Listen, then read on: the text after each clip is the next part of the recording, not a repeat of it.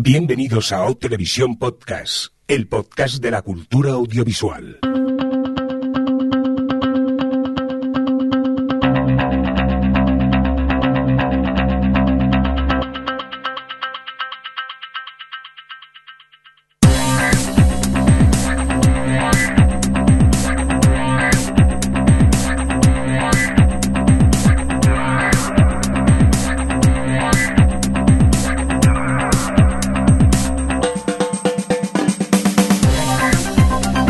Tal? Bienvenidos y bienvenidas a Televisión Podcast, el podcast de la cultura audiovisual en esta nueva edición, la AS12E11, nuestro cómputo general, la 250, eh, la edición sorpresa, porque si recordáis, el último programa nos despedimos a saber cuándo volvíamos y resulta que Adri miró mal el calendario y hoy sí que podíamos grabar. ¿Qué pasa? ¿Qué pasa, Adri? Anda, ya me ha dejado mal.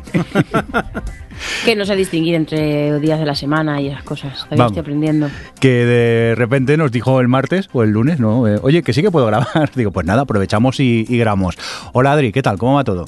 Bien. Bien, aquí, con ganas de grabar, ¿no? Sí, ahora tenemos cosas para hablar, que he visto series, he visto cosas. Fíjate, hemos podido ver cosas y todo. A ver, ¿quién más tenemos por aquí por Mumble? Desde Madrid también es- tenemos a Alex. A ver, hola Alex, ¿qué tal? ¿Cómo estás? Bien, espero que sin retraso. Sí, pues parece ser que ahora sí, que más o menos nos podemos comunicar. Hemos tenido un momento caos antes de empezar, aquello de, a ver, cuenta tú hasta uno, dos, tres, y no había manera de entendernos. A ver, Javier Fresco, ¿qué pasa? ¿Cómo estás? Yo sigo aquí, yo tengo retraso, pero lo mío, vamos, es Sí, eh, ya, congénito, eh, ya, ya. ya venía así. Ya venía Oye, que debo decir, debo decir que por una parte para nosotros bien, porque así comentamos, pero para la gente que nos escucha igual es un poco mal rollito, porque igual le comentamos cositas de, de cosas que hemos visto, queremos destacar y tal, y se la apuntan, igual esta Semana Santa querían hacer otras cosas y, y se les cambian los planes. Bueno, si llueve ya sabéis lo que hacer, si no, disfrutad por el campo. Y Es igual, Y con el tiempo que hace. Sí, da igual. Yo creo que nuestros oyentes, sin apuntarse cosas, ya tienen una lista de pendientes que no se acaba nunca. Pues, y esto es un. hoy todavía más. Oye, eh, por cierto, un cordial saludo de quien nos acompaña también con vosotros, el señor Mirindo. Bienvenidos a esta fantástica edición 250 que estamos celebrando por todo lo alto, como podéis ver y como planificamos. No se nos ha ¿Esto ocurrido hacer nada. 50? Claro, se nos ha olvidado otra vez. Estoy ahora mismo súper triste en este momento. No me había dado ni cuenta, vamos. Sí, a lo que- mejor los oyentes están esperando un twist durante todo el programa. Sí. bueno. A lo mejor lo hay, déjalo Sí. ahí. Yo no quiero decir nada, pero a lo mejor hay indicativos nuevos. O no. Tampoco quisiera yo ahora ¿Y esto? dar falsas ilusiones. ¿Y esto es lo que hacemos nosotros para celebrar el 250 aniversario? 250 aniversario. Joder, sí que estás mayor, Javi. Oye, eh, vámonos a por noticias, ¿os parece? Sí. Bueno, pues como veo a Javi tan efusivo con noticias, eh, bueno, más que noticias tenemos que hacer un, un seguimiento, ¿no? Es como una noticia de última hora, ¿no, Javi? Efectivamente. Pues vamos para allá.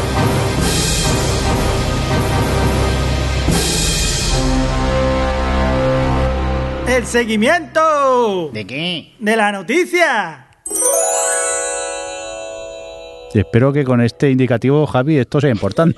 Porque, Dios, qué epicidad. Qué susto me he dado al darle al botón. Bueno, esto, esto es el regalo del 250 aniversario. Sí. Dios, me, ha- esto- me han subido las pulsaciones, me ha asustado. Oye, tenemos que hacer seguimiento. ¿De qué tenemos que hacer seguimiento? Pues de Amazon y los subtítulos. ¿a que Madre sí? mía, qué culebrón. El otro día nos llega por Twitter un, un- un mensaje, bueno, un par de mensajes. Uno fue de Miguel Ángel García y el otro de, de Jesús, que nos avisa de que, oye, que ellos sí que tienen subtítulos en, en, en and Recreation. Total, que entré a, a verlo eh, y efectivamente veo la primera temporada y tiene subtítulos. Yo me animo y lo publico ya a todo, a todo trapo en nuestra cuenta de Twitter. Oye, ir a ver Parks and Recreation, que tiene subtítulos. Y a los pocos minutos, eh, Fran Metal me responde, "Mm, sí, pero solo de la primera temporada. Digo, ups, ya no dije nada por Twitter. A ver, ese Sí, sí, periodista. me hice el loco, dije, lo, lo, lo, no he dicho nada. Y total, que estoy investigando, cuando tuve tiempo me puse en casa, y en la segunda también tiene, ahora, parece ser que poco a poco los van incluyendo, pero por ejemplo, tercera y cuarta creo que todavía no los tienen, pero... Parece ser que Amazon se está poniendo las pilas y poquito a poquito van eh, poniendo subtítulos ya en español de eh, la pila de series que habían empezado a, a- subir allí y que no tenían subtítulos. Buena noticia, esperemos que en breve eh, estén todas subtituladas ya.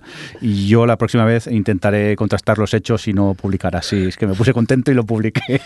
y eso.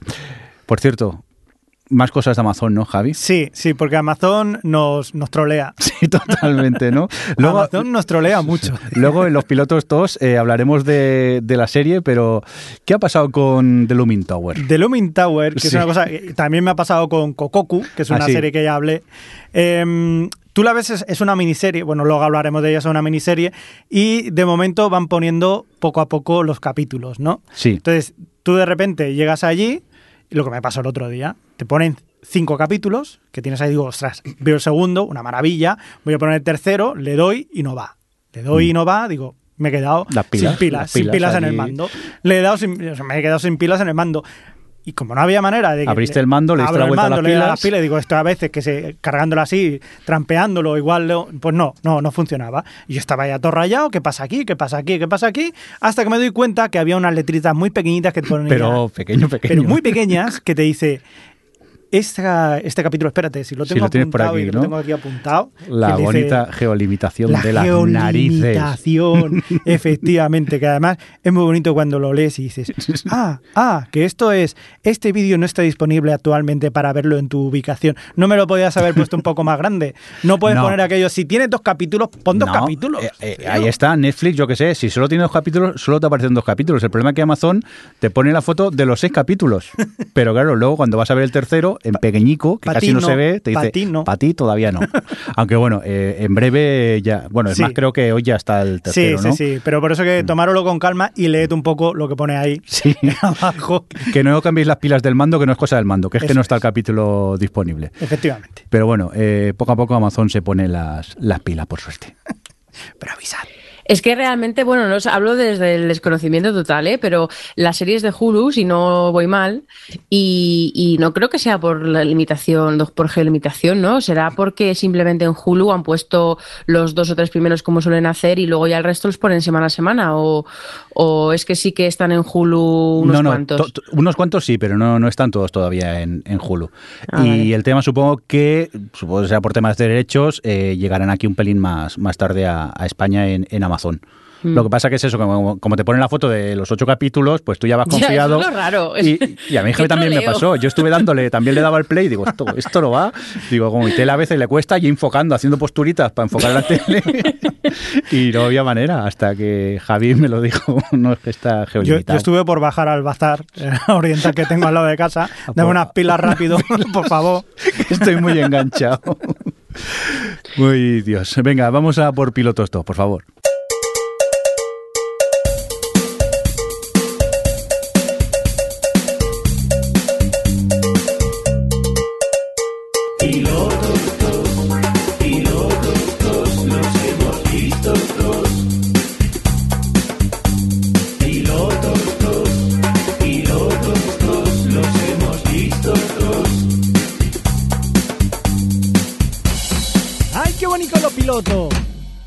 Rico, muy rico.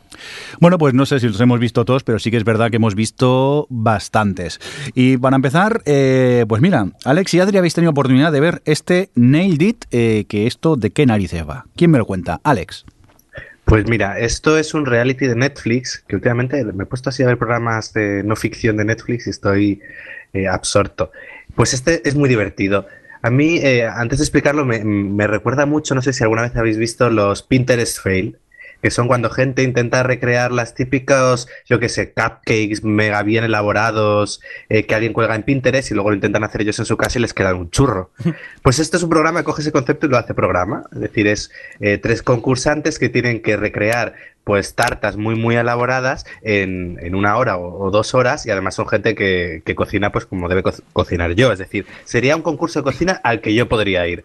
Es muy, es muy divertido porque eh, el, el programa en sí es muy cachondo. El concepto al final no es tanto el conseguir imitarlo, sino a ver quién le queda el churro menos churro de todos. Entonces yo he visto por ahora solo el primer capítulo y la verdad que me moría de la risa viendo los resultados que les salían con esos pasteles. Eh, yo creo, eh, además este me lo recomendaron por Twitter, creo que Adri también me lo recomendó. ¿A ti qué te pareció? A mí me flipa. Yo llevo cuatro capítulos ya y me río a carcajadas. Es- Esto es real. O sea, eh, realmente es que, claro, imaginaros las cosas que les proponen hacer. Porque la primera prueba es pues, así como supuestamente más sencillita para que tú ya veas cuál es el nivel. Y luego realmente les ponen las tartones estos en plan, pues en uno tienen que hacer un castillo con dragones, una princesa con el pelo ahí y tal, en otro un tiburón comiéndose a una persona, en fin, cosas súper complicadas, gente que no ha hecho una tarta de estas en tu vida. Y es divertido porque además todos los concursantes están ahí en plan, en el rollo, ¿no? En el rollo de yo sé que no, no- que la estoy cagando y sé que no tengo ni idea de hacer esto y me río y como que contribuyo mucho al jaja, ¿no? Y luego, bueno, la presentadora Nicole Bayer, que es graciosísima. Y la verdad es que todo tiene como muy, mucho ritmo, se lo toma mucho a cachondeo y es que realmente es verles, verles moverse por la mesa e intentar hacer las cosas, es divertidísimo. Y eso, yo cada vez que ponen lo que intentaban hacer con el, resultado al lado y le ponen ahí el nailed it, es que, es que me empiezo a mear de risa. De hecho, además incluso con- juegan con el montaje, porque hay un momento en el que una estaba tenía un, un cupcake ya, o sea, una magdalena de estas decoradas, en plan con bastante decoración por encima, que le hacía casi como una torrecita, así era, era como un señor con chistera, o no, no recuerdo exactamente. Y mientras ella estaba haciendo otras cosas, se va, se iba como ladeando, ladeando, ladeando, como cayendo. y, y te lo empiezan a montar en plan los presentadores, los que, los que están ahí, los jueces, que son cocineros, mirándolo a cámara lenta, la música de triste, dramática, la imagen en, en blanco y negro, o sea, como que hacen cosas de jugar con lo que está pasando y lo aprovechan bien. Oye, Adri, Y- ¿qué duran sí, los episodios? Eh, 30, 20 minutos, 25 minutos, por ahí. Uy, va Vale, a caer. a, a la saca. Va a caer. Entran solitos, entra- o sea, es para en plan un rato tonto así, pero entra súper bien, la verdad, Pero, es muy eh, divertida. Y tiene, no, tiene el momento en el que luego, cuando ya has visto los churros que han hecho, tienen que probarlo los jueces. Y tú dices, ay, ay, ay, ay, Ay, por favor, hay en uno, hay un capítulo que hay un señor que no hace más que sudar y tú ves como el los jueces, bueno, la presentadora y los dos que tienen de, los dos cocineros que tienen, están viendo cómo está cocinando, ahí eh, todo el chocolate y todas las cosas, con todas las manos llenas de sudor y las dos, el- la presentadora y la otra jueza se miran en plan, luego lo vamos a tener que probar, luego cuando lo prueban es como, y el otro, pero si casi no lo habéis comido. es súper gracioso, de. Oye, pero el tema que los concursantes son conscientes que no son grandes chefs, ¿no? Sí, No sí, es como sí, sí. el reality aquel que comentamos en un especial telebasura de esa gente que cantaba mal, pero Ah. ellos se pensaban que sabían cantar. No, no, no, no. Vale, vale. Esto- además está muy en el juego de, de- de sé que, que esto está por encima de mis posibilidades, pero me lo voy a pasar bien y ya está. De hecho, la propia presentación que se hacen ellos mismos de concursantes, lo típico que aparece, sí, yo soy una madre, me gusta mucho cocinar y saca una bandeja con las galletas mal hechas. Entonces, ese ya es el punto. Sí, el premio son 10.000 dólares, que es para que, el que eh, mejor, peor, lo, no, ¿cómo es? Bueno, el que mejor lo haga dentro de todas las chapuzas, es menos regulero y, y se juegan Y eso se lo y tal, entregan pero- con, en- con una pistola de billetes, que es súper gracioso también. Te los disparan los billetes. Oye, pues tomamos nota de esta Nailed It eh, y yo creo que, Javi, vamos a caer, ¿no? Sí, sí. Además, te digo una cosa, me parece una opción muy, muy que se vaya, se pueda adaptar aquí, ¿eh? Bueno, pues habrá que esperar a ver si nos llega esta, igual esta igual alguien la adapta, mira lo que te digo. Venga, vamos a continuar con más pilotos TOS. En este caso, pues eh, también habéis tenido oportunidad de verlo tanto Alex como Adri, Rice. Empezamos mm, contigo otra vez, Alex. Cuéntanos, ¿de qué va esto de Rice? Pues mira, resumiendo rápido y bien, esto es Glee sin gracia. Es como hacer Glee, pero en modo triste, sin gracia alguna. Espera, la espera. gente lo quiere, lo quiere comparar y decir Sí. que es como un Glee a los Friday Night Lights. Mentira. El piloto de Friday Night Lights, y lo dice alguien que no es fan de la serie, ¿eh? era mil veces mejor que el piloto de esto. A Espera, ver, al final, quizá había tenido que preguntar a Adri primero. Eh, ¿O, opinas lo mismo, Adri? No, yo no soy tan radical, no.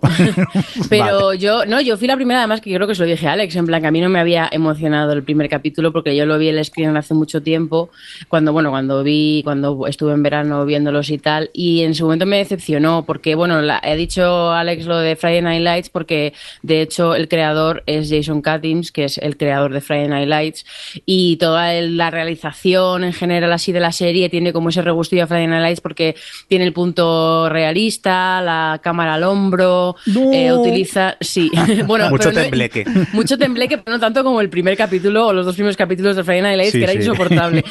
Pero, pero eso, cámara al hombro, las musiquitas así que se, además se dan un aire a Explosions in the Sky, que es lo que usaban mucho en Friday Night Lights y tal. Lo que pasa es que, a ver, Realmente lo que a mí me pasó con Rise cuando lo vi es que esperaba bastante porque, bueno, pues me gustaba mucho Friday Night Lights y además me gustan los musicales, entonces como que de repente unían dos cosas ahí que me gustaban y cuando lo vi, y bueno, y ahora que lo he vuelto a ver otra vez para rememorar, eh, me ha pasado lo mismo.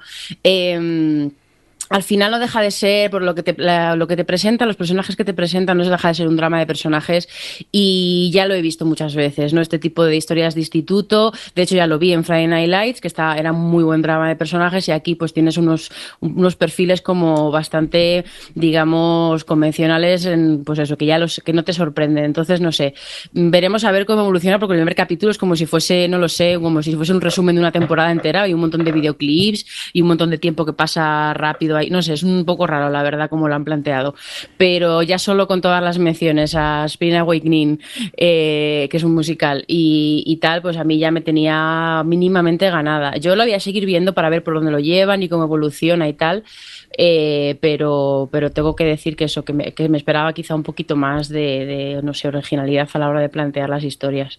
Vosotros no habéis visto ninguno, ¿no? De, no. Yo que, mira, me decepcionó al final era que a ver, cuando he dicho lo de Glee era un poco en el sentido de que al final los perfiles de personajes eran los mismos. Mm. En Glee la gracia que tenía era el hecho de que los llevaba mucho al espertento y, y, resultaba divertido. Pero aquí dices, vale, pues te los tomas en serio, pero realmente tampoco, entre que los actores ninguno te llama especialmente la atención y lo de los personajes, claro, son tan arquetípicos que si tú los usas de comedia funcionan, pero como drama, pues eso, ya los has visto mil veces. Eh, y, y es que es eso, todo es tan previsible porque has visto lo que te está contando, ya lo has visto antes, que no. Que sí, bueno, te puedes quedar por eso con las referencias a otros musicales, eh, que te guste ese rollo. Eh, pero por ahora, lo que es el primer episodio. Eh, a ver, la serie luego puede mejorar mucho, ya sabemos que el tema pilotos nunca se sabe, pero el primer episodio no da esperanzas de que aquí vaya a salir algo especialmente memorable.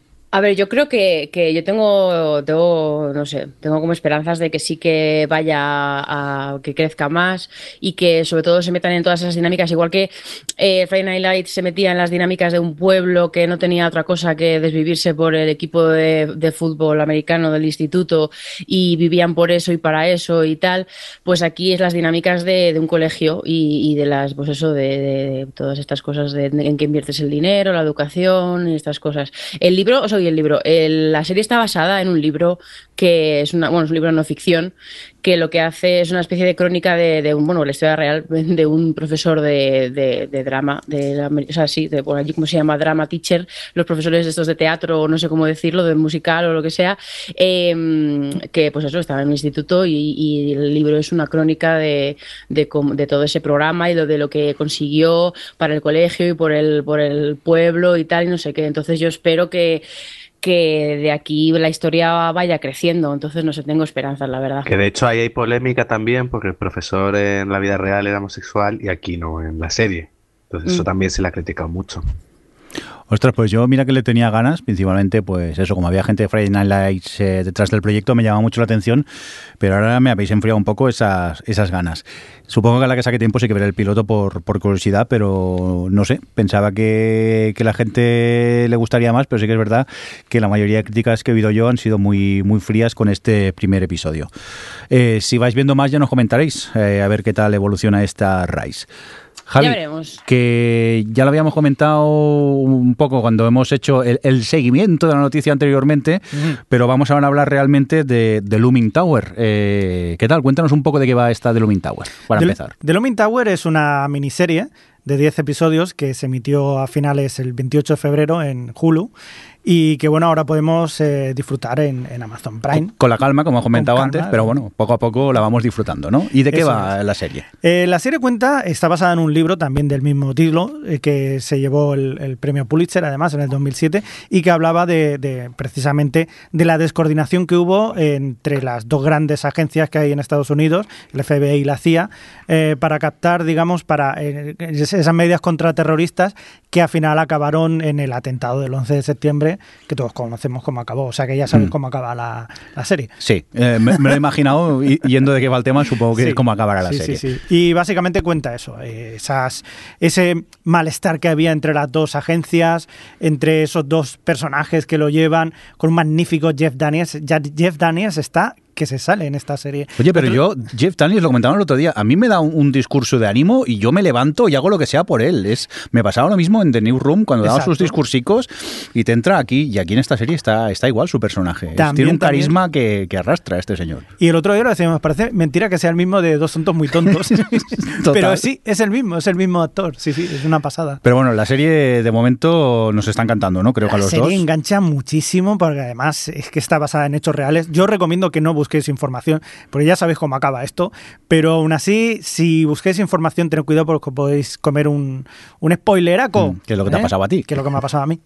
Pero bueno, que de momento eh, yo la pondría un poco, la compararía un poco con Homeland, muy salvando las distancias, pero también Sí. el tema del que trata eh, y luego narrativamente, como está narrada en plan thriller, que engancha muchísimo y ya te digo, eh, bueno, como comentaba antes, que es que eh, se acabó el segundo episodio y ya va el tercero y me quedé con las ganas de ver muchos más y tengo ganas que lo publiquen todos ya, de momento está en Amazon y eso podéis ver dos episodios a... Tres. Tres. Tres. Es verdad Hoy que a día de hoy ya hay tres, pero no os ha dado tiempo de ver el tercero. ¿Qué hacemos grabando el podcast? No, Eso. esto no puede ser. Pues eso, este The Looming Tower, altamente recomendable. Yo reconozco que me daba pereza ponerme con ella porque la veía como el típico thriller así todo gris, aburrido. Ya, ¿eh? No. Pero dices que, que, que engancha y qué tal, pues a lo mejor le echo un vistazo, pero de primeras era como, uff, Yo estaba un poco como lo que comentas tú, ¿eh, Alex? Porque me habló de la serie Javi y yo pensé, "Buh, qué peñazo! Pero mira, eh, me insistió Javi y al final me puse y ya te digo, me vi los dos de, de un tirón y con ganas de, de seguir viendo más. Y yo debo decir eso, que volviendo otra, otra vez a lo que decía antes, esta nostalgia apocalíptica, que recordar todos estos hechos que, que su- se sufrieron eh, o, o que hemos sufrido en la vida real y que ahora la están dramatizando. Yo creo que la han dramatizado muy, muy bien. O sea, mm, y, y verdaderamente, aunque sí que es verdad que salvando la distancia, como tú decías, Mirindo, que es- se parece a, a- a esto, a Homeland. A Homeland, por dar una pequeña idea, pero que no es Homeland. ¿no? El problema es que está basado en hechos reales, es decir, Sí. que hay muchas cosas que dices, ostras, las sufres y además las sufres porque verdaderamente pasaron así. Y es, es- es duro, ¿eh? Pues nada, desde aquí recomendamos de, de Looming Tower. Vamos a continuar contigo, Alex. ¿Qué, esto, ¿Qué es esto de Children of the Whales? Pues es un anime que han puesto en Netflix, eh, que nada, estaba ahí, de repente me lo recomendó Netflix, dije, a saber qué es esto. Y bastante curioso y me, que me ha gustado. Es, se centra en un, pues un poco, pues en un mundo, no sé, del futuro, de fantasía, en el que todo es una especie de mar, un mar de arena, en el que navegan algunas islas flotantes de barro, y en una de ellas, que se llama la ballena de barro, pues vive el protagonista y es como un- una pequeña sociedad eh, autosuficiente que vive en esa especie como de nave que va mm, vagando por ese mar de, de arena. Y luego la gente que vive ahí se dividen entre gente que pueden usar una especie de poder telequinético, pero que implica que morirán con 20 o 30 años, y la gente que no tiene ese poder, pero que vive vidas más longevas. Entonces, un poco con ese punto de partida está es un poco el, protagonista que quiere saber qué hay en el exterior, que hay más allá de ese pequeño entorno en el que están obligados a vivir y un poco se desencadena todo a partir del encuentro con otra ciudad eh, flotante en ese mar de tierra. Eh, es una serie, eh, me ha gustado un poco la historia, los giros que va dando la historia, por dónde la van llevando, por lo que contas un poco el punto de partida, luego la, historia empiezan a suceder cosas y tal que no te esperas. y me gusta eso, cómo llevan la historia, me gusta mucho el apartado visual de, la serie, que está, está muy, cuidado, a ratos me recuerda un poquito a Ghibli, a, un Ghibli de este más de bocetos, pero también bastante, bastante chulo y a veces también es un poco un, eh, algo que se agradece ver, sobre todo cuando en el anime últimamente es todos los diseños y todo es bastante caballo rey, siempre lo mismo. Eh, en cuanto a la, a la historia, pues bueno, llevo son cuatro capítulos, por ahora eh, promete, me recuerda un poco a, a ver, salvando muchísimas distancias y tal, pero me, ha recordado un poquillo en algunas cosillas a lo que era Scaflone, a- también me ha recordado a una que estaba viendo que se llamaba eh, From the New World, que era Shinjekai Yori, creo que se llamaba. Eh, tiene cosillas de otras series que he visto, porque aquí está, la mezcla está bastante bien. Y además el manga que se está publicando en España lo publica una editorial que suele publicar cosas bastante interesantes. Así que nada, yo por- si os gusta el anime, os, es una recomendación que bastante interesante. Me la apunto, Alex. Pues recordar este Children of the Whales que tenéis en, en Netflix. Eh, venga, y ahora Adri nos va a decir el título de esta serie y de paso la comenta, que yo no me atrevo.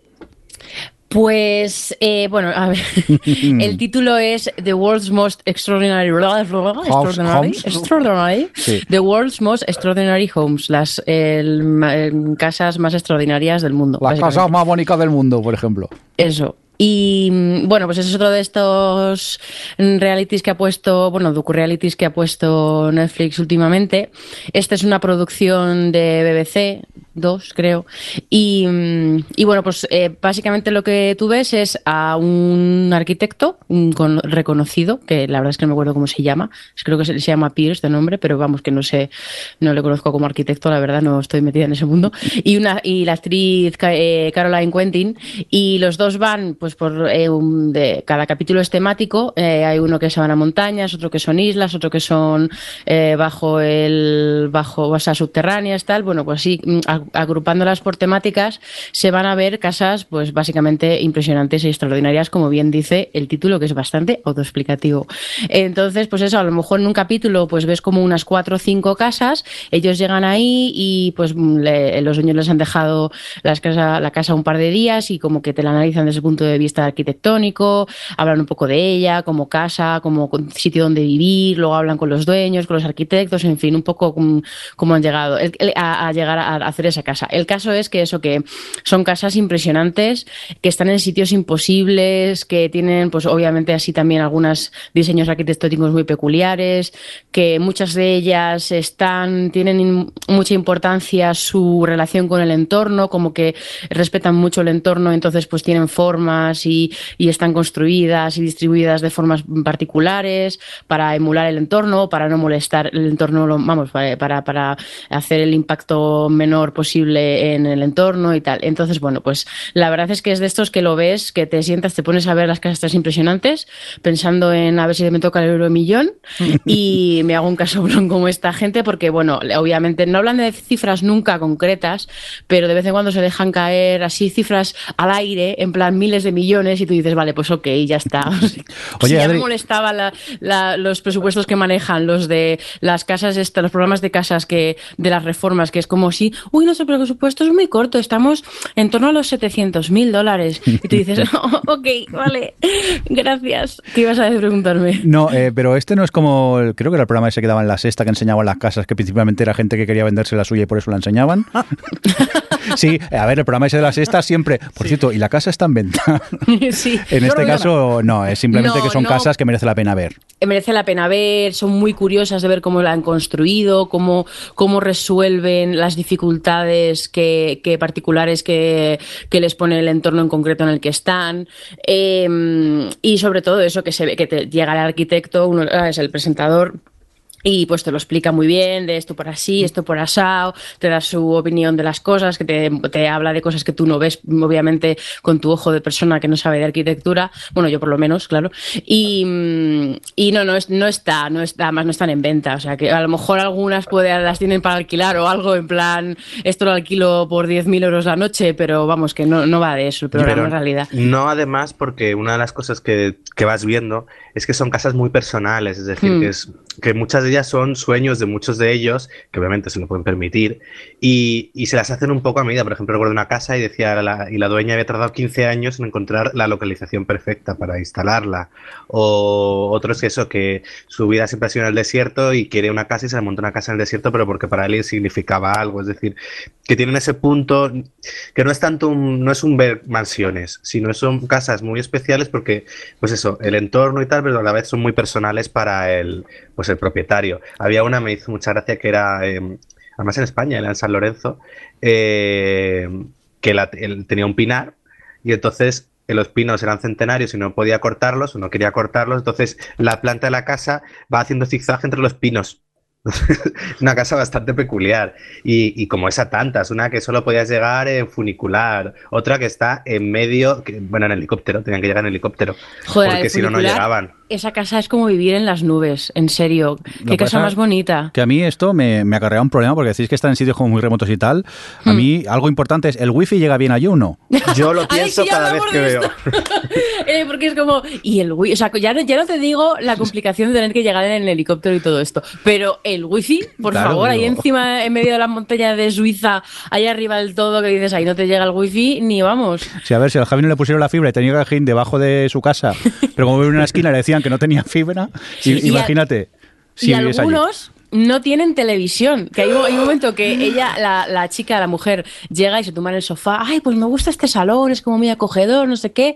Hay un silencio y dice, ¿dónde está la tele? Y dice el otro, ay, pues no tienen tele. Y es como, bueno, a ver, la- las vistas muy bonitas el primer día y el segundo y el tercero, pero el cuarto, un poquito de Netflix ahí arriba hace falta, ¿vale? La casa Sobre todo porque no hay nada alrededor. Efectivamente, siempre son lugares muy recónditos e inhóspitos y no hay muchas posibilidades, además con unos tiempos, o sea, unos, unos climas es- extremísimos en algunos casos. O sea que entonces para nosotros eh, no hay tele, no hay wifi, no son las casas más extraordinarias, son las casas más terroríficas del mundo, ¿no? Sí, sí, además hay algunas. Porque claro, son muchos de luz natural. Yo es que no me imagino vivir ahí, Uf, que a las quita. 6 de la mañana te está entrando el sol por todos los lados de la casa. Pero Y esos- y esa casa del bosque ese que, que tiene un que todos son ventanales tremendos que los puedes abrir y es directamente como tener Y el la de salón bichos en el que bosque. te entran en casa. De lo- y luego hay una que está en medio del desierto y me encanta porque realmente toda la pared que da al desierto son cristales. Y entonces, claro, cuando cae la noche le, le decía, eh, la propietaria le decía a la presentadora, Toma, te- ponte este antifaz para que la luna no te deslumbre. Y dice, "Y tranquila porque la casa de la colina está vacía y no te van a ver. es como, perdona, estoy en del desierto. Premisas de peli de terror. Bueno, cuando estaba abriendo esa, esa casa, estaba viendo con Robert y dice Robert, joder, yo me imagino eh, de- al cabo de los tres meses todo el camino hasta llegar a la casa con todos los eh, repartidores de Amazon muertos por coyotes y por picaduras de, de escorpión y estas cosas, porque claro, es que el, el sitio, de verdad, el- la casa del desierto era como, ¿quién se monta una casa que le ha costado la, la- la vida y más? Y casi el divorcio, que se deja caer ahí, la mujer Sí, lo sí. deja caer. Y sin wifi. Pero yo creo que Pero se bueno. divorcia por el wifi. Pero vamos, que eso, que el programa en sí, y hablando del formato televisivo, se ve, se ve bien. Si además os gusta ver cosas de viajes y tal, pues obviamente los sitios a los que van son siempre muy bonitos. Y luego es curioso porque al final pues aprendes, o sea, te, muestran de cosas de arquitectura. y eso que está interesante, no sé. Yo me he visto ya tres y, y se ven muy bien, la verdad. Pues nada, me la apunto como serie de terror y ya cuando tenga tiempo me pongo con, Yo con creo, ella. yo creo que no la veré, porque a mí me da mucha pereza.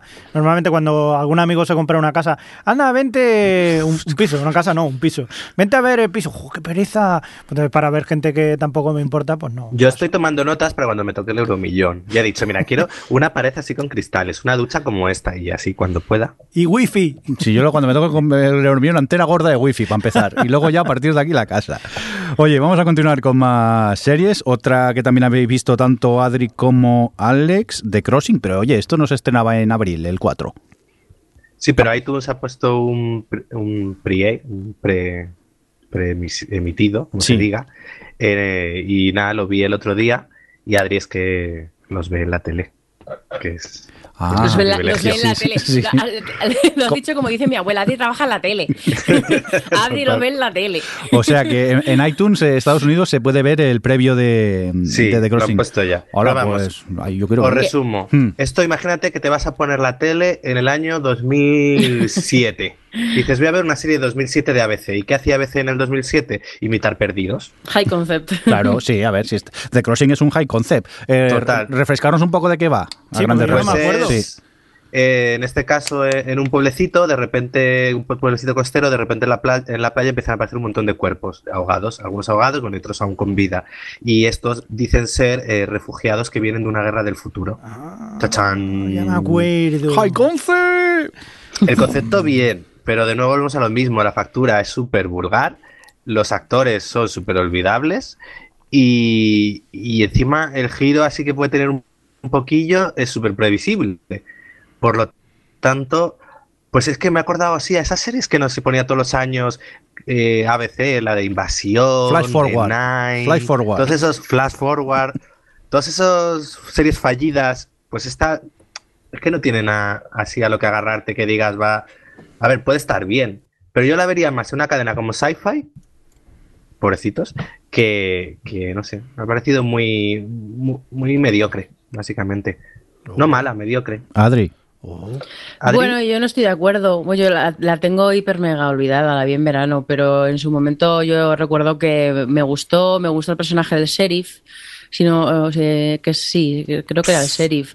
Eh, y luego, pues eso, como que estoy de acuerdo con Alex en que no deja de ser un high concept que recuerda mucho a todos aquellos que salieron a rebufo de perdidos y tal, pero, pero no sé, yo tengo bastante curiosidad de ver por dónde llevan la trama, porque por un lado soy consciente de que es una network y que seguramente lo lleven por el más facilón y por el más thriller mm, tramposo, pero por otro el planteamiento de, mm, de refugiados y de, porque tienen algunas, fra- algunas conversaciones y algunos apuntes algunas cosas que, que parece que quieren, eh, tienen un poquito más de ambición de, pues bueno, de, de- de- de, extrapolar un poco todo el tema de los refugiados eh, con esta historia y no sé, que por ahí me llama la atención. Y luego que, a ver, que a mí me pones un high concept que funcione mínimamente y, y me, y me vale, pero, pero bueno, que luego eso tenemos tantos precedentes como, bueno, las habéis dicho, The Event o Flash Forward y tal, que a los tres, cuatro capítulos. Sí, acaban, están completamente desinflados y te das cuenta de que están vacíos y que no van a ningún lado, pues ya. Pero de momento yo sí que tengo curiosidad por ver más. Tampoco me parece que sea tan mediocre. Me parece, pues bueno, una de network así bastante sencillota. Además, es un, es un piloto en el que no se han gastado mucho dinero y se nota, pero yo espero que, que, que pueda ir por algún sitio interesante. Lo que pasa es que que se estrene en abril mm, nunca es buena señal. Pero bueno, veremos a ver por dónde lo llevan. Yo tengo curiosidad. Bueno, pues eh, hasta aquí la opinión. Eso sí, una cosa, estoy de acuerdo con, el- con Alex que el giro final que hay, que te muestran una cosa y tal, es como, ¿really? ¿En serio con todo lo que estamos viendo ahora me metes a este tipo de personaje? Pero bueno, Bueno. Por pues. eso digo que me pareció muy 2007, no tanto ya por el high concept, sino porque tampoco veía nada. A ver, que es que hemos visto mucha tele. Ya, Ya. tienes que tener en cuenta que el espectador de ahora no es el de entonces. O sea que si esto es tu sorpresa, pues, Pues a mí me habéis dejado con ganas de, de verla, que lo sepáis. La curiosidad me llama. me encanta porque ya la tenías, pero en- entonces te da igual lo que hayamos dicho. Bueno, sí, las tenía ya directamente. También te digo una cosa, ¿eh? También te digo una cosa. A ver. Alex, ya sabemos lo que le pasa luego, ¿eh? Sí, sí, que luego cambia de opinión un poco. Luego será su serie favorita. Venga, vamos a por una se- Alex, pero ¿cuántas series has visto? ¿Qué más has visto? Cuéntanos. pues tengo por aquí otro reality, docu-reality de Netflix, en este caso es Queer Eye, que es como el, el remake, bueno, no sé cómo se llama cuando es un reality. Han vuelto el programa este que en su momento era de cinco, cinco homosexuales que cogían un heterosexual y le cambiaban la Sí. vestir. Pues ese concepto tan anticuado y, a mí me parece casposillo lo han vuelto a, reproducir en Netflix. Y de, primeras me echaba para atrás y me, iba a molestar en verlo. Pero me empezaron a hablar bien de, él y dije, bueno, voy a darle una oportunidad. Y bueno, ya me he visto tres capítulos. Y es verdad que cogen un poco esa idea del. Pues de cinco gays con un- una persona heterosexual, coger, cambiarle un poco la vida. Pero aquí un poco quizás el mensaje cambia un poco a ese, ese rollo de, pues a lo mejor de, mira, al final todos somos iguales, no somos tan distintos, eh, tenemos una cosa u otra, al final tenemos cosas en común y que nos unen. Y luego tiene, por un lado, un tono bastante amable y divertido, porque lo- los cinco chicos funcionan bastante bien, cada uno en su línea. Luego tiene apuntes bastante interesantes, apuntes sociales bastante interesantes. Por ejemplo, eh, hay un capítulo que van los cinco gays ahí a, a la América Profunda, un redneck de estos que tiene la gorra esta de Make America Great Again. Ujú. O hay otro en el que están con un, con un policía y uno de, los, uno de los cinco chicos que hacen esto eh, es negro. Y entonces eh, tienen una, una conversación bastante interesante en la que él dice que, que- que odiaba a los policías, que tenía un hijo que no quería sacarse el carnet de conducir porque tenía miedo de que le parase un policía y lo matase, simplemente por ir en coche. Entonces, la verdad que luego tiene apuntes y cosas interesantes que no me esperaba en el formato y, y me ha gustado. De hecho, el primer capítulo reconozco que se- me emocioné y todo. Era, a ver, también ya sabemos que eh, los americanos te hacen un reality bueno hasta de cupones de supermercado. O sea que eso tampoco es de añadir nada nuevo. Pero vamos, que funciona bien y que quizás lo que yo pensé que iba a estar un poco pasado, esto de coger y transformar a unos gays a un hetero, mm, y que era como anticuado, le han sabido dar un poco la vuelta y hacer algo bastante que se ve bastante bien. De hecho, se devora. Muy bien, pues tomamos nota de esta vuelta de Queer Eye y nos vamos a por el último piloto de esta edición, este Krypton. ¿Esto de qué superhéroe debe ser esto? No sé. ¿Verdad? ¿De cuál? ¿De cuál? Cuéntanos. Pues mira, aquí eh, esto en- bueno, es como una precuela de la familia de Superman, viene a ser. Nos quieren contar cómo la generación de, si no me equivoco, era el abuelo Superman, pues con bueno, las cosas que El abuelo Superman. Y demás. Total. Y entonces, a ver, yo cuando pensaba que iba a ser más, pues eso, serie de superhéroes y al final, ¿no? Realmente es una serie de ciencia ficción en una ciudad que, bueno, que es Krypton, pero puede ser una ciudad del futuro, vamos. Y un poco todos los juegos de intrigas y poder que hay dentro de esa ciudad. Eh, para bien, creo que me parece a mí, es eso, que se aleja un poco de lo que es la típica serie de superhéroes, que juega bien con, pues eso, todo el tema de, de la- los diferentes estamentos de poder, dónde está cada uno y demás. En cosa mala, pues a ver, es una serie de sci-fi que tiene un presupuesto muy limitado, se nota, es decir, lo que tiene que ser la ciudad de Krypton al final, más allá de los planos generales con efectos especiales, se resume a tres pasillos que, por los que pasean una y otra vez.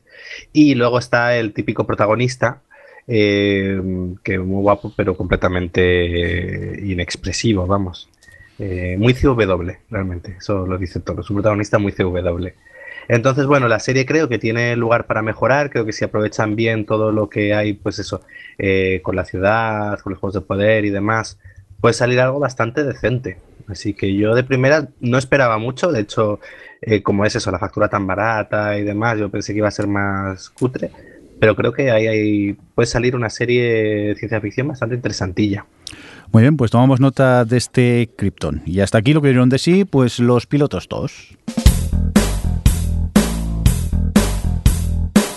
Cosas que hemos visto y queremos destacar. Cosas que hemos visto y queremos destacar. Cosas que hemos visto y queremos destacar. Cosas que hemos visto y queremos destacar. Pues nos vamos a por las cosas que hemos visto y queremos destacar. Y, uy, empezamos con una que creo yo que van a haber un poco de hostias aquí porque hay diversión hombre, de, opiniones. eso no. Annihilation, esta peli que corre por Netflix que yo creo que a Adel le ha encantado, ¿no? Ay, me ha flipado, la verdad. Eh, bueno, pues eh, Annihilation es, eh, pues es una película de ciencia ficción que, que está dirigida por Alex Garland, que es el director de Ex Machina, esta peli también de ciencia ficción que, que está súper bien, que si no la habéis también es muy recomendable. Y, y bueno, pues aquí es, eh, digamos, bueno, eh, tú ves al principio de la película que cae como una especie de meteorito o algo raro ahí en la costa al lado de un, de un faro y lo que pasa es que pues ya, como que está haciendo algún tipo de, ha, dado un tipo de reacción en el entorno y todo el entorno eh, se va, está modificando genéticamente y se está haciendo cada vez más grande y se está comiendo el terreno y entonces pues ahí están los americanos y vamos la, y los militares y tal en el borde intentando estudiar qué es lo que está pasando. Y, bueno pues la película básicamente el grueso es de un grupo de científicos de científicas que mm, cada una de una especialidad que entran a ese a lo que llaman el resplandor el bueno de shimmer lo llaman en inglés que mm, que y bueno pues eso para investigar coger datos y, y, a ver si han ido antes un montón de, de, expediciones y nunca vuelve nadie o casi nunca ha vuelto nadie.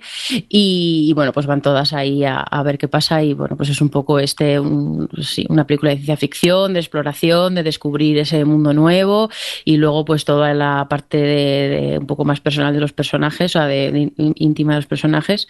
Pero pero eso digamos que el conductor el hilo conductor principal es un poco ese y, y, bueno, pues a mí es que me ha encantado porque, porque creo que además equilibra muy bien las dos partes que he dicho. Por una parte, toda la, todo lo de, ciencia ficción, todo el universo que, que, que, crea, que me parece original visualmente, que tiene conceptos que, pues eso sí, que me resultan originales y que eh, tienen como mucho sentido con respecto a lo que se está contando de, de los personajes y un poco la parte un poco más alegórica, a lo mejor de la historia, pues está muy bien em, como clavado en, en toda la parte de- de- del universo y de lo que te están mostrando.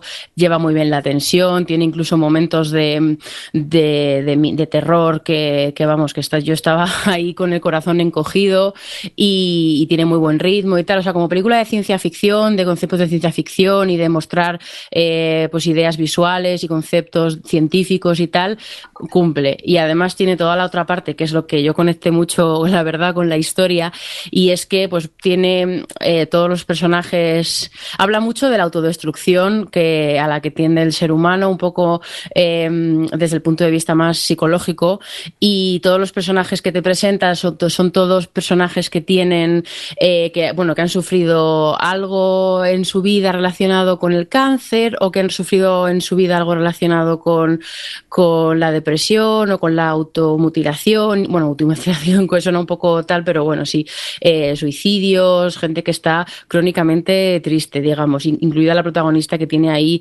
una movida con su marido. Y, mm, y la verdad es que me gustó mucho cómo utilizaba eso, todo lo, que decía, toda la parte de la de ciencia ficción y todos esos conceptos para hablar sobre todo del cáncer y de, mm, y de la depresión y cómo cada personaje, cada mujer representa como un aspecto de lo que es sufrir este tipo de, de- conflicto interno, sea la depresión o sea el cáncer, que al final tienes que, que digamos, llegar a un estado, de, si, intentas llegar a un estado de paz con el, con el hecho de tener cáncer, no me lo puedo ni imaginar, pero como esa lucha interna y cada una representa una parte de eso y creo que la película lo hace súper bien.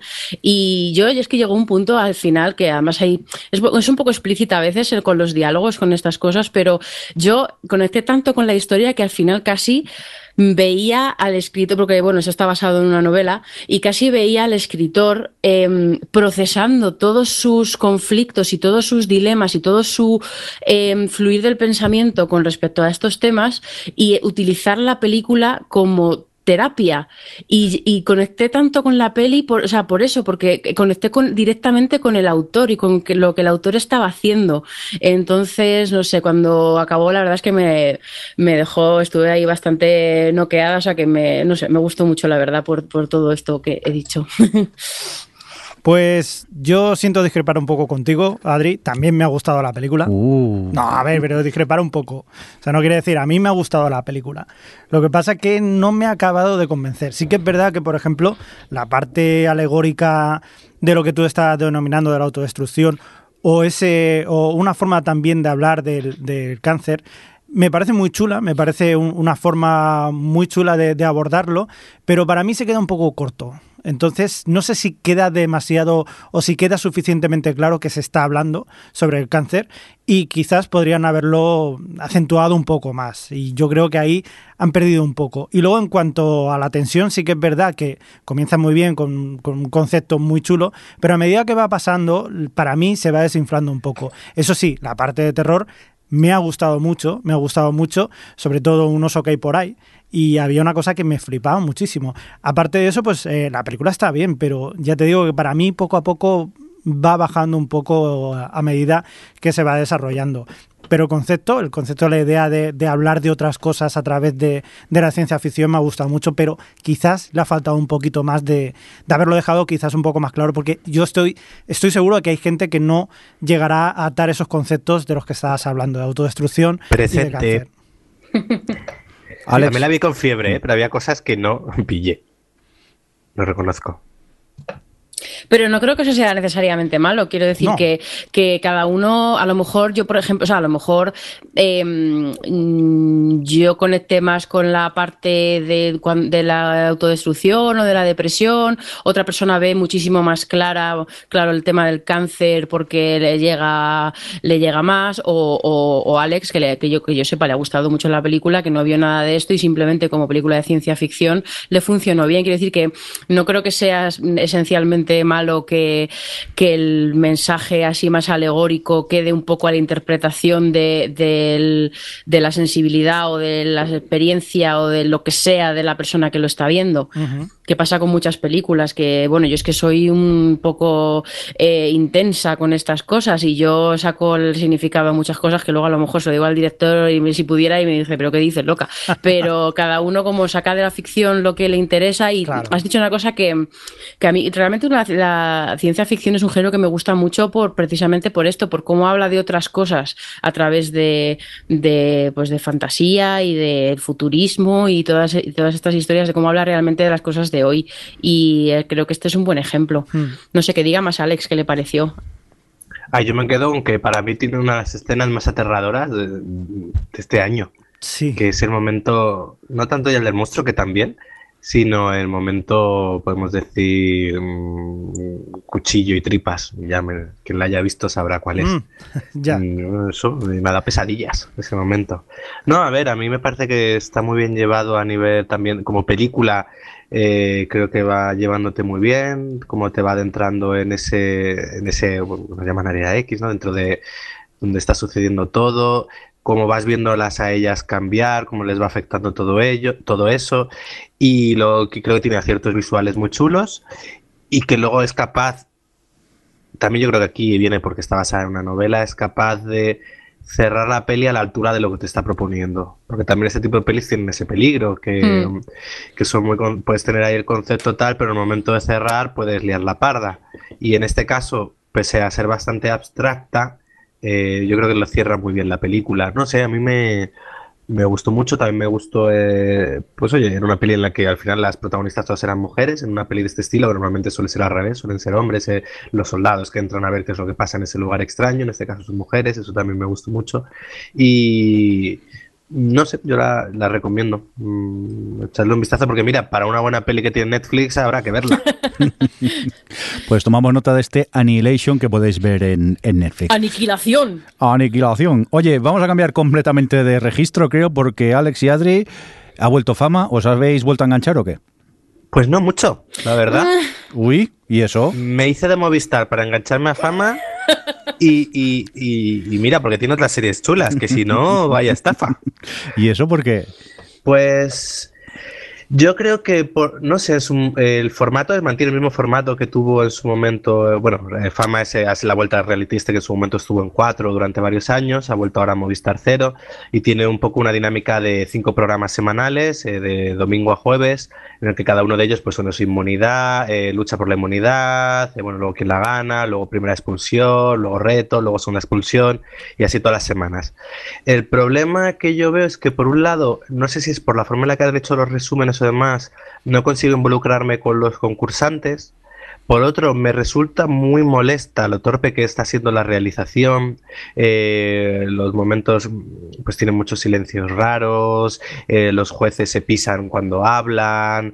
eh, se escuchan cosas de fondo no deberían escucharse. Y, eso me- a mí, como espectador, eso ya es cosa personal, me resulta muy incómodo. Me- es como, ay, no, tiene que funcionar todo bien. Llevando un programa, pues eso, si preguntas que no te respondan, no que de repente una cámara se loca, apunte hacia un lado, luego enchufen a la que es, luego tengas a los concursantes detrás de otra cosa porque piensan que no les están viendo. No sé, no. La realización también me ha sacado bastante de un poco de todo. Y luego que vamos, que llego a la primera semana, digo, ay, mira, esta es mi pareja favorita, que lo hacen muy bien. Patapum, pareja expulsada, mira, yo ya no, yo ya con eso no. Ya me he pasado todo té viendo cómo expulsaban a los que me gustaban, pues ya no estoy preparado para otra vez eso. Así que lo estoy medio viendo por encima. Es decir, me veo alguna gala, pero no estoy tan enganchado como, como creí que estaría. A ver, tiene cosas buenas. Me gusta eh, un poco la evolución en la danza que se ve respecto a la edición anterior. Las coreografías son diferentes, a mí me gustan más. También es verdad que a lo mejor se echa un poco en falta la variedad, pero bueno, los profesores creo que están bien, solo que se nota que no han hecho mucha televisión y que su papel de jueces aún no saben hacerlo bien. Y luego creo que tiene algo bueno, es que al menos las coreografías se ven bien, porque había algo que me mataba del fama de cuatro, era que tenía una columna en medio del escenario y era lo que veía siempre en los momentos clave de las coreografías. Así que aquí al menos, bueno, tiene una Steadicam que mueven alrededor del escenario y lo ves todo bien. Pero vamos, que al final, con toda la ilusión que yo llevaba, se me ha quedado un poco en un me. Vaya. A mí me ha pasado igual. Eh, Sí, es que todo, eh, suscribo todo lo que ha dicho Alex y, y además, bueno, yo añado que en el, con el tema de los jueces que mm, no me está gustando cómo lo están llevando, porque al final no olvidemos que esto es un programa en el que la gente tiene que votar y que la expulsión en, en la última instancia está en manos del público, que en este caso no está siendo mucho porque, bueno, ya han mandado una nota de prensa hoy en plan, ya, el programa lleva dos millones de visionados acumulados. Dicen, madre mía, llevas dos semanas.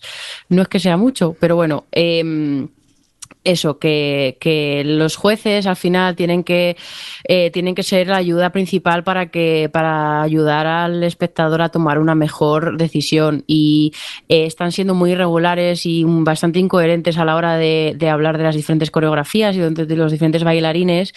Y, mm, y luego que eso, bueno, sí, sí, que están siendo incoherentes. Ah, bueno, eso ya es decir. Que además están quitando como la responsabilidad, porque me pone muy nerviosa que estén constantemente repitiendo el. Eh, eh, esto no es un anime, no nos hemos podido poner de acuerdo, pero bueno, al final hemos votado a esta persona, pero no estamos de acuerdo todos, ¿eh? Como diciendo, a mí no me mires, como, bueno, tío, asume la responsabilidad. Quiero decir, alguien se tiene que ir, pues eh, de, decides a quién, eh, a quién nominas y explicas el motivo y punto pelota. Pero bueno, el caso es que por debido a esto se están yendo, se han ido dos personas ya que son de eran de las mejores. ¿Por qué? Porque al final eh, el que está nominado arrastra a su pareja y al final son las parejas las que se van porque la gente vota como vota. Entonces, pues no sé, está siendo muy decepcionante eh, así en general. Y también es que no ayuda lo de. Es, cuesta un poco lo de tener que ver un programa diario, ¿eh? porque además eso, si te pierdes el, las nominaciones o te pierdes quién se ha ido, te puedes reenganchar y enterarte de quién se ha ido y ya está. Pero que no sé, que ya lo de una hora diaria de domingo a jueves, a mí me cuesta mucho. Y mira que Fama 1 y Fama 2, no, Fama 2 y Fama 3, que fue lo que vi yo, estuve muy enganchada y lo veía todos los días, pero bueno, también es que era a las 4 de la tarde y no es lo mismo ahí en la hora tonta de la siesta que en prime time también. Entonces, no sé, yo creo que ha sido un cúmulo de cosas que no me pasa como Alex, bastante me. Pues volvemos a cambiar radicalmente de estilo porque nos vamos a hablar de Waco. Ya la comentamos eh, en la edición anterior. Yo la había visto, finalmente la he terminado. Me gustó tanto que me puse muy pesado y le insistía a Javi. ¿Y qué? ¿Waco sí o no? Muy sí, muy sí, Waco. sí, señor, sí, señor. Y además, eh, concuerda mucho con lo que estábamos hablando anteriormente, anteriormente en, Apola, en Nostalgia Apocalíptica. pues es verdad, es una de las cosas que vivimos nosotros en su momento. Y, y, además es muy curioso porque... Por cierto, Javi, ¿sabes que creo que lo de anteriormente Nostalgia Apocalíptica no es del podcast que lo hemos empezado a hablar antes de grabar el podcast? Bueno, pero. No, no, más que nada por si la gente se pregunta de qué están hablando este, es que creo que es de algo que hemos comentado antes del sí, podcast. Sí, pero bueno, sí, anteriormente, Nostalgia anteriormente Apocalíptica. Hablando de Nostalgia Apocalíptica, son noticias que en su momento eh, impactaron al mundo y lo que impactó también fue lo que pasó en el año 93 en, en Waco, en Texas, con aquella secta que, que para nosotros que dejamos la noticia en aquel momento que suele pasar siempre. Es decir, tú tienes una noticia, tienes un seguimiento mm. y luego al final, de, al cabo de un tiempo, te olvidas de ella, ¿no? Y luego sí que es verdad que con Waco surgieron muchísimas cosas y lo que da miedo es que a día de hoy siguen pasando muchas cosas muy parecidas a lo que pasa con a lo que ha pasado con Waco. Es decir, eh, no ha cambiado tanto la cosa en 25 años. Aparte que quizá eh, nosotros teníamos una imagen de lo que había ocurrido, lo que nos habían vendido los medios, uh -huh. y viendo esta serie te das cuenta que quizá eh, realmente no nos cuentan todo lo que había pasado, o no nos contaban todo lo que había pasado, y aquí en la serie pues descubrimos realmente lo que eh, ocurrió en, en esta tra tra tragedia. O por lo menos mm. lo que contaron dos de las personas que estuvieron implicadas en todo esto. Sí, porque lo comentaba yo en el podcast anterior y es verdad, está basado en uno de los negocia negociadores y en un superviviente que estaba dentro de la casa. Uh -huh. Y entonces, claro, ves como los dos puntos de, de vista de, de, la situación y la verdad que aparte, eh, narrativamente, como te lo cuentan, me engancha muchísimo y yo la recomiendo desde aquí y creo que tú también, ¿no, Javi? Sí, sí, sí. Además, eh, yo creo que las, las situaciones están muy bien. Eh, está medio Boardwalk Empire ahí metido, sí. cosa que me alegra muchísimo porque los había echado, digo, los he hecho en falta. Cuando lo, te los encuentras a cuatro o cinco que hay por ahí, dices, hostia, Muy bien, muy bien. No me acaba de convencer mucho Taylor Kitsch haciendo de, de A mí sí. A mí sí. No sé, no sé. Quizás me, me faltaba alguien más carismático o no le echa suficiente. Quizás era así, ¿eh? Yo, creo que él lo que está haciendo es una imitación del- de las pocas imágenes que había de David Koresh en, sí. en televisión. Y quizá en eso basa su, su actuación. Pero a mí no, no me falla, ¿eh? a mí sí que No se sé. me hace creíble. Pero sí, sí, la verdad muy recomendable. Son, ¿cuántos? Seis episodios. Seis, ¿no? si mal no recuerdo, sí. Sí, eh, bueno, también es una miniserie que tiene es conclusiva, no hay segunda temporada, a no ser que vuelvan como zombies, Sí, como pero zombies. no, no, pero en principio no, no, no, no. Venga, pues eh, vamos a continuar con más series. Nos vamos a por Adri. ¿Qué nos quieres comentar?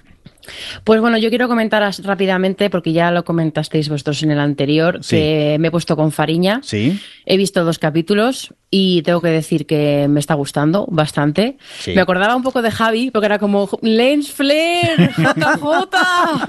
Madre mía, es, es cegador a veces, ¿eh? Pero, pero bueno, es, me, me está gustando, me parece que tiene mucho ritmo, me parece que tiene una producción estupenda, porque además no es nada fácil eh, hacer tantas escenas eh, de- nocturnas.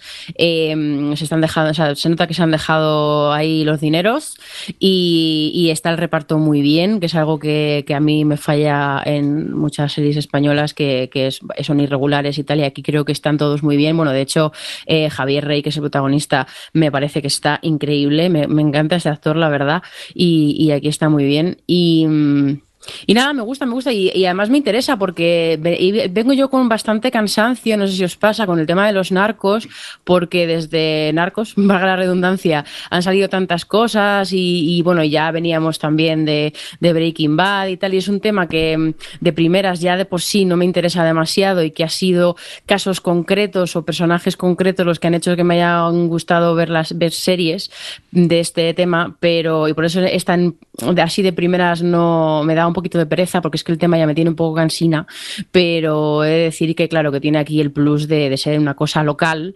y, y de ser un, o sea que al final sí que es una de, de, de estas partes de la historia española que no se ha contado tanto en la ficción con la cantidad de cosas que hemos hecho sobre la guerra civil, sobre la transición, sobre un montón de historia de España, pues hay estas pequeñas mm, oasis, estos pequeños lugares que nos han visitado todavía en la ficción y que oye que mola verlos, eh, pues sí, mola verlos. Así que de momento, vamos, lo voy a seguir porque además eso son 70 minutos que se dice pronto y se me pasan bastante rápido, no tanto como a lo mejor otras series que me gustan como El Ministerio del Tiempo y tal, pero o sea, como que sí que los acuso, pero no me aburro. O sea que, en fin, eso, me está, me está gustando, Fariña. ¿Vosotros estáis al día? Sí. Yo todavía no me he puesto. Y sigue bien, ¿no? Sí, sí, sí, sigue igual. Yo ayer vi el cuarto. Eh, normalmente me lo grababa en, en la tele, pero como mi, mi TDT a veces va y a veces no, pues no se me grabó el capítulo y me puse a verlo en el A3 Player, que iba asustado. Uf, He de decir que no me falló en ningún momento. eh, me apareció un anuncio de 20 segundos al principio, luego se me repitió a media serie ese anuncio de 20 segundos y luego uno de 10 o algo así. Y bien, no me- ¿Solo? sí, solo. No me falló en ningún momento. Eso sí, casi me da un infarto cada vez que entran los anuncios. Es que me entran de corte es golpe. terrible, sí, ¿eh? sí, Sí, sí. cortan cuando menos te lo esperas, estén donde estén de la acción y ¡pum! te meten el anuncio y, y aquello dices, ¡ay, que me infarto! Pero Pero una pregunta, eh, ¿la 3Player que usas es la aplicación de la tele? sí, la aplicación de la tele, Ah, que vale. es una tele con Android TV. Vale, vale, es que yo cuando ese. uso la 3 Player normalmente es en el ordenador, eh, cuando veo alguna, bueno, cuando, o sea, cuando veo cosas en el trabajo por temas de trabajo Mm. y, y ahí es que te ponen el anuncio del principio, te hacen por lo menos, en, por ejemplo, en, en Cuerpo de Élite me metían como cinco cortes de anuncios, de cuatro anuncios cada uno, de- y, y algunas veces era el mismo anuncio cuatro veces.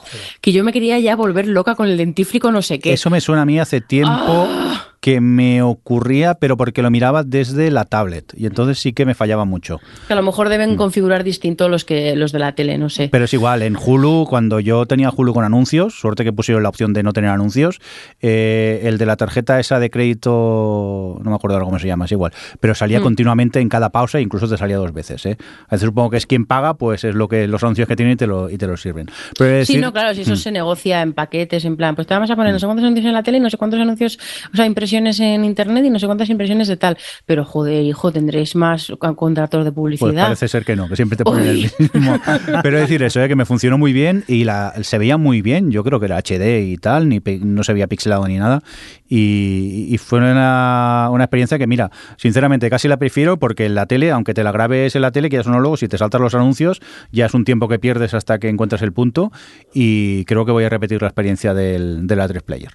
Una curiosidad, a mí yo todavía me tengo que poner al día, sí que es verdad que me gusta la serie, la seguiré, pero el otro día me di cuenta de que cada capítulo eh, tiene Un año. Un año. Sí. Es decir, empieza por 1981. Sí, pues es una forma muy bien de ir viendo toda esa evolución de lo que fue pasando en todo este tiempo. Aparte la banda sonora, no sé si te has fijado. Sí, ¿te me fijado? encanta. Es muy buena porque además es muy guay. utiliza también canciones de- del momento, del sitio. Buah, a mí me encanta. Pues ahora la, eh, en el cuarto, la, la canción de, de los créditos.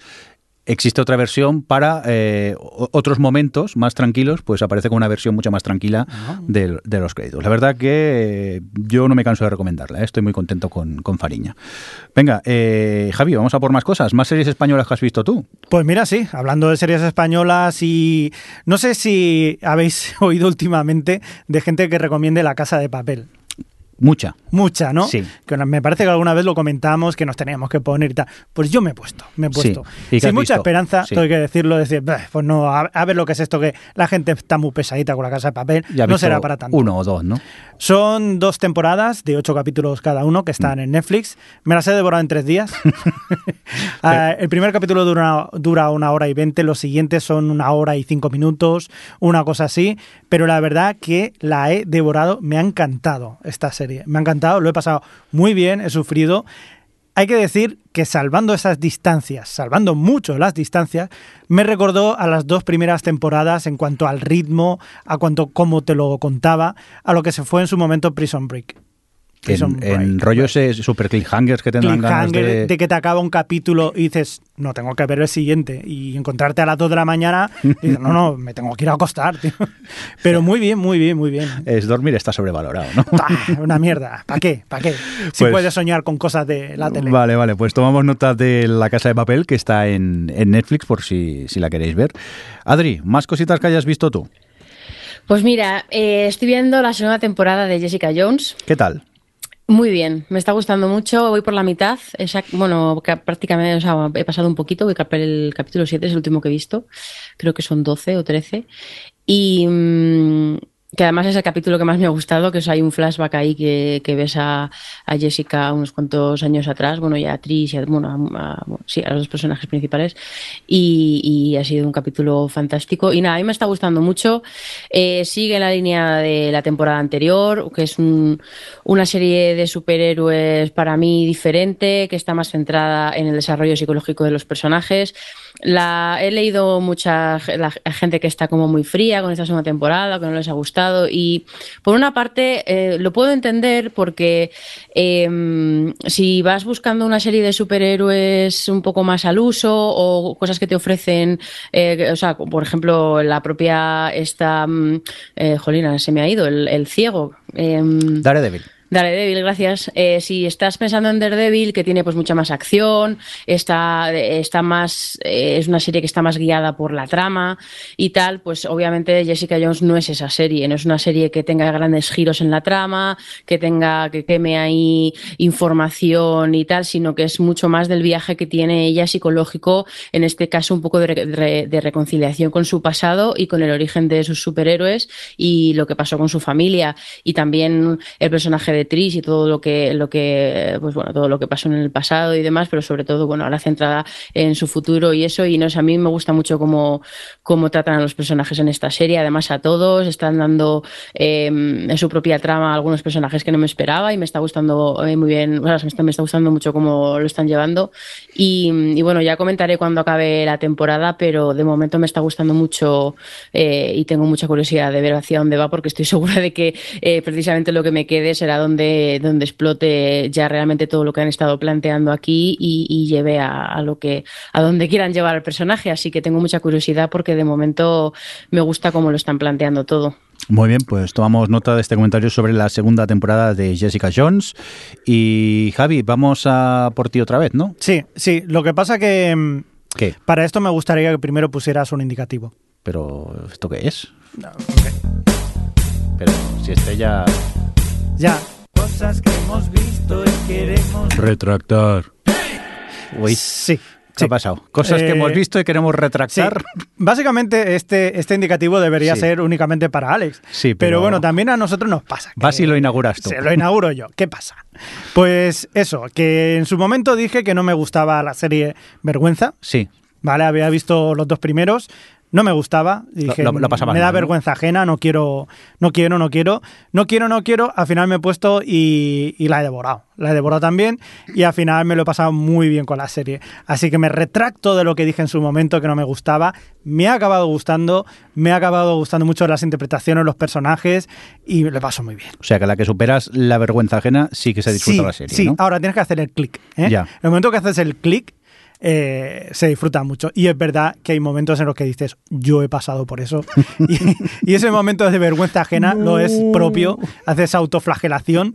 Pero sí, sí, yo creo que nos podríamos sentir todos un poco, eh, pues bueno, con, con ese Jesús eh, que, que a él le pasa de todo y a su mujer Nuria, que yo creo que, bueno, a todos nos ha pasado un poco y nos callamos. Muy bien, pues aquí Javi retractándose y eh, recomendando vergüenza. Adri, eh, vamos contigo. Terrace House Opening New Doors, que por cierto, ya voy por el sexto yo. ¿La has acabado tú? Sí. ¿Y qué tal? Eh, pues a ver, Terrace House es un vicio. Recordemos un poco que es Terrace House. Pues Terrace House es un reality eh, japonés que, bueno, pues eh, Netflix retomó, después de un tiempo sin emitirse en Japón, lo retomó eh, hace, hace un par de años y lo hace, lo, lo coproduce con la cadena japonesa. Y es un reality, pues bueno, en el que están seis personas viviendo en una casa y aquí te lo muestran. Y el programa, cada capítulo básicamente es ver el día a día de estos chavales, que son casi todo gente joven, entre los 15 y los 30. Ha habido un poco de todo, incluso a veces uno, alguno un poco más mayor, pero bueno, por el entorno a los 20 es lo más normal. Y. mm, y este luego también está intercalado con un panel, una especie de panel de mm, comentaristas que te van comentando un poco el capítulo, un poco la jugada, vaya. Y bueno, pues ha habido tres temporadas, esta es la, esta es la tercera. En la primera temporada, que ya la comentamos aquí, la recomendamos mucho porque, pues eso, porque era muy interesante, sobre todo, porque a mí personalmente no me gustan los realities de gente metida en casas porque no me llama la atención, pero con Terrace House tenía este factor de choque cultural, que era fascinante ver cómo se relacionaban entre sí, lo diferentes que son, es, es- que es esa forma de relacionarse, nosotros que somos tan de sangre caliente, y lo fríos que son ellos, la forma que, bueno, pues eh, las represiones, su relación con el trabajo, con, bueno, en fin, todas las cosas así culturales. Entonces el choque cultural lo hacía muy guay. Y la segunda temporada fue un bajón porque se la llevaron a Hawái y la mayoría de los, con- bueno, concursantes no es para llamarlo, pero la mayoría de los que vivían, de los que pasaron por el programa eran medio medio. Era la mayoría tenían padres o americanos mayormente o de otros y tal. Entonces se notaba que no tenían, o sea, que eh, culturalmente estaban en otro sitio, o sea, estaban, estaban más cerca, digamos, de lo occidental y de lo nuestro. Entonces no era tan interesante verlo y tampoco es que, eh, pues eso, como no me gusta este tipo de realities, pues a mí la verdad es que Hawaii, bueno, creo que era Aloha State, se llamaba la Sí. temporada, Ujú. eh, hacia hacia el final se puso un pelín más interesante por cosas que pasaron más de, de salseo y tal, pero, pero bueno, que había perdido su mollo. Y en esa temporada, la de Opening New Doors, se van a un, se han vuelto a Japón, a una a la zona de mm, Nagano, que es una zona preciosa además, que da gusto verla cuando van por ahí, y, y vuelven a ser japos ahí de pura cepa, y se nota, se nota.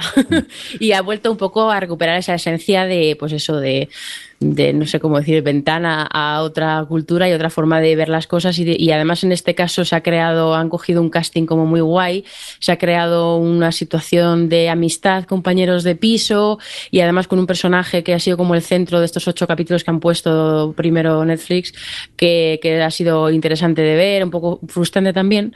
pero, Cansino, pero es un cansino, niño. Sí, pero joder, ¿tú no has pensado en lo chungo que es realmente? ¿De dónde le vendrá este chico? Porque es que estamos hablando de un chaval que tiene 18 años y que es un inmaduro. Y que al principio dices, joder, que, que lo que le pasa es que es un niño, es un niño de 18 años o 19, te creo que tiene, con una mentalidad de TLC.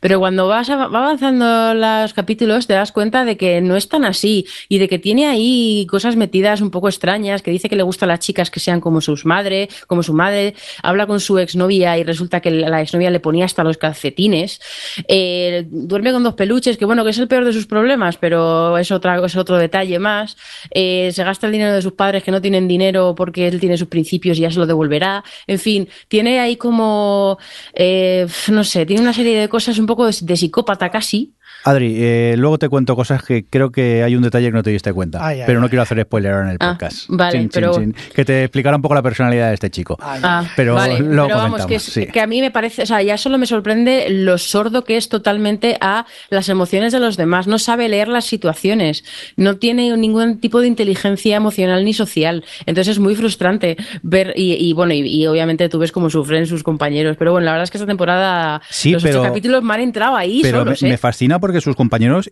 lo cuidan de él, se preocupan por él. Sí, sí, eso Imagínate esto en un reality aquí en España, el cachondeo que sería. O sea, Probablemente, sí. A ese le hubieran hecho bullying ya directamente y aquí en cambio ves que se preocupan y, y tal. Pero bueno, para mí eh, Subasa campeona directamente. ¿eh? Para mí mi personaje favorito de... Es que de es este muy guay. año. Es que es, es- es este tipo de personas que, bueno, cada vez que sale es un, es- se ilumina, se Sí. ilumina la vida. Es luz esa chica, es como supernatural. Es muy guay, la verdad. Pero bueno, yo os digo... Quiero que le vaya todo bien en esta vida. es lo que comenta Adri, que es un reality, pero nada que ver con los realities a los que estamos acostumbrados. Y luego es, es eso, es ver eh, lo distinta que es la cultura japonesa a la nuestra. Y eso es lo que a mí me, me hipnotiza de este, de este programa.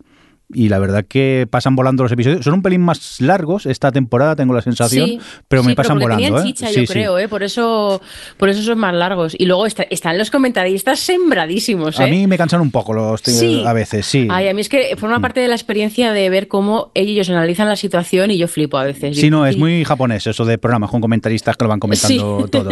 Pero bueno, que yo no me cansaré de recomendar esta Terrace House, que encima tenéis en, en Netflix, y, y bueno, le podéis echar un, un vistazo si os pica la, la curiosidad. Y ya para ir acabando, Javi, creo que has visto una peli. Sí, señor. ¿Qué has Eh, visto? Bueno, he visto varias películas, Bueno, sí. pero me gustaría destacar. una. Destacar. Una. Sí. Una para favorable, quiero Mm. decir. Pues he visto algunas que no quiero, no quiero hacer leña del Al grano, caído. al grano, señor. vamos. Vamos a hablar de la muerte de Stalin, The Death of Stalin, ¿Mm? que bueno, básicamente está, eh, os digo que está dirigida por Armando Iannucci, que igual lo conocéis como uno de los guionistas de VIP, entre otras cosas. Sí. Y bueno, pues está entre sus protagonistas está Steve Buscemi, Jeffrey Tambor, Olga Kurilenko, Michael Palin, Michael Ujú. Palin, que es el de pe- Monty. Python, que no sé, últimamente no, no se prodiga mucho en, en- en cine y en televisión, y ya pero ya tiene una edad, ¿eh, lo tiene, Monty ya tiene una edad, pero aquí pues bueno, pues eh, ha retomado un papelito. Y también me gustaría destacar a Andrea Ricebarrow, Ricebarrow Mm. que es una actriz que mm, me flipa mucho esta, esta chica y que poco a poco va saliendo cada vez más en, en- las- la televisión, en el cine.